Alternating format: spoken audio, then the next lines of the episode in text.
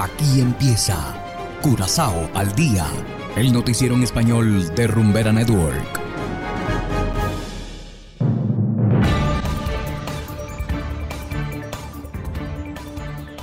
Muy buenas tardes, estimados oyentes de Rumbera Curazao 107.9 FM. Igualmente saludamos a quienes nos escuchan en formato podcast a través de noticiascurazao.com. Esto es Curazao al día y a continuación presentamos los titulares. Turismo procedente de Norteamérica sigue en aumento. Oligarcas rusos con aviones registrados en Aruba podrían afrontar sanciones. Fundación Venex anuncia charla Curazao, su historia y sus leyes. Y en internacionales, Diferentes opiniones surgen en Venezuela sobre recientes conversaciones entre el gobierno de Maduro con Estados Unidos y Rusia.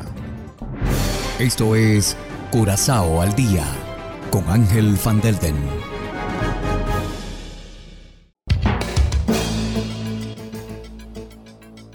Empezamos con las noticias de interés local. Cada vez más estadounidenses y canadienses están visitando Curazao. En febrero, más de 6.000 turistas procedentes de los Estados Unidos y Canadá visitaron nuestra isla. Siete de cada 10 turistas estadounidenses se hospedaron en resorts y hoteles. La presencia de estadounidenses y canadienses en el mercado de Curazao creció del 12 al 17% el mes pasado. Por otro lado, 2.000 pasajeros menos vinieron desde Holanda. Tanto en enero como en febrero, un poco más de 35.000 turistas llegaron a Curazao. Y pasamos ahora a la vecina isla de Aruba. Al menos 10 aviones registrados en Aruba están en manos de oligarcas rusos contra quienes se han declarado sanciones internacionales. Así lo informó el ministro de Transporte, Ursel Arens. No obstante, todavía no se ha tomado ninguna medida en su contra. Según Arens, Aruba está en la misma línea que los Países Bajos y la Unión Europea con respecto a las sanciones internacionales contra Rusia.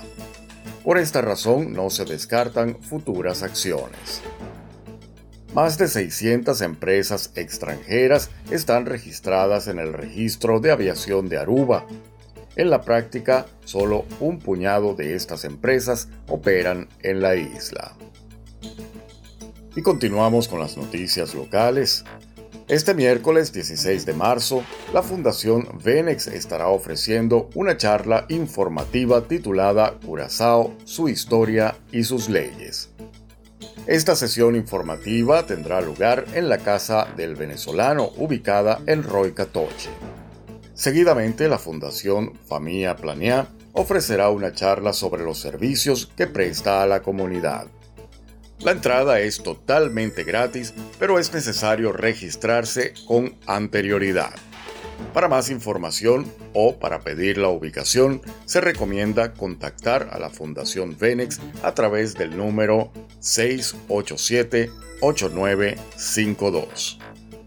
Y hacemos ahora una breve pausa y enseguida regresamos con más de Curazao al día. 107.9 Desde Curazao. Rumbera Network. Cero copia, bebé. Es Rumbera Curazao. Dando palo aplastante. No hay pa' más nadie. Y es que, si eres feliz, estás aquí. Continuamos ahora en el ámbito internacional.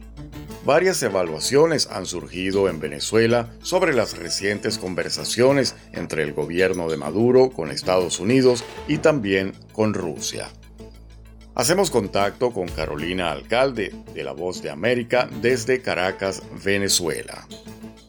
La sorpresiva reunión del presidente Nicolás Maduro con una delegación de la administración del presidente Joe Biden en Caracas y para luego días después propiciar un encuentro en Turquía entre la vicepresidenta Delcy Rodríguez con el canciller de Rusia Sergei Lavrov generaron desconcierto entre muchos venezolanos que intentan interpretar los eventos de los últimos días. Especialistas consultados por La Voz de América coinciden en que Estados Unidos está buscando reacomodar el acceso a recursos energéticos como consecuencia de la crisis en Ucrania, aunque deje parcialmente de lado el interés del restablecimiento democrático en Venezuela. En ese sentido, el politólogo Nick Evans plantea sus consideraciones sobre los recientes encuentros e insiste en que Caracas preservará la alianza con Moscú. Hasta ahora, esta jugada de doble play le está saliendo bien con el grave riesgo que implica el hecho de equivocarse ante unos compromisos que ya debió haber asumido con el gobierno de los Estados Unidos. Por su parte, el analista político Víctor Maldonado estima que el gobierno de Maduro hará lo posible por tratar de sacar la máxima ganancia posible de su posición actual y respecto a un eventual reinicio del diálogo en México, considera que al existir un puente de comunicación directo entre el chavismo y Estados Unidos, la oposición ya no juega un papel relevante. Que Estados Unidos en las últimas horas haya dicho, seguimos reconociendo Guaidó, etcétera, forma parte también del reclamo interno de un poquito de congruencia a Biden, que está jugando con excesivo pragmatismo. Respecto a las conversaciones entre el gobierno de Nicolás Maduro y la Casa Blanca, el embajador de Rusia en Venezuela, Sergei Melik Bagdasarov, dijo el fin de semana que considera la visita de los emisarios de Biden como una señal de que han reconocido sus políticas equivocadas sobre Venezuela.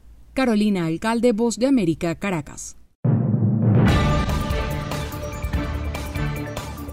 Y de esta manera, estimados oyentes, llegamos al final de Curazao al Día. No olviden que pueden descargar la aplicación Noticias Curazao totalmente gratis desde Google Play Store. Trabajamos para ustedes Saberio Ortega en el control técnico y ante los micrófonos Ángel Van Delden. Tengan todos una feliz tarde y será hasta la próxima. Aquí termina Curazao al Día, el noticiero en español de Rumbera Network, 107.9 FM.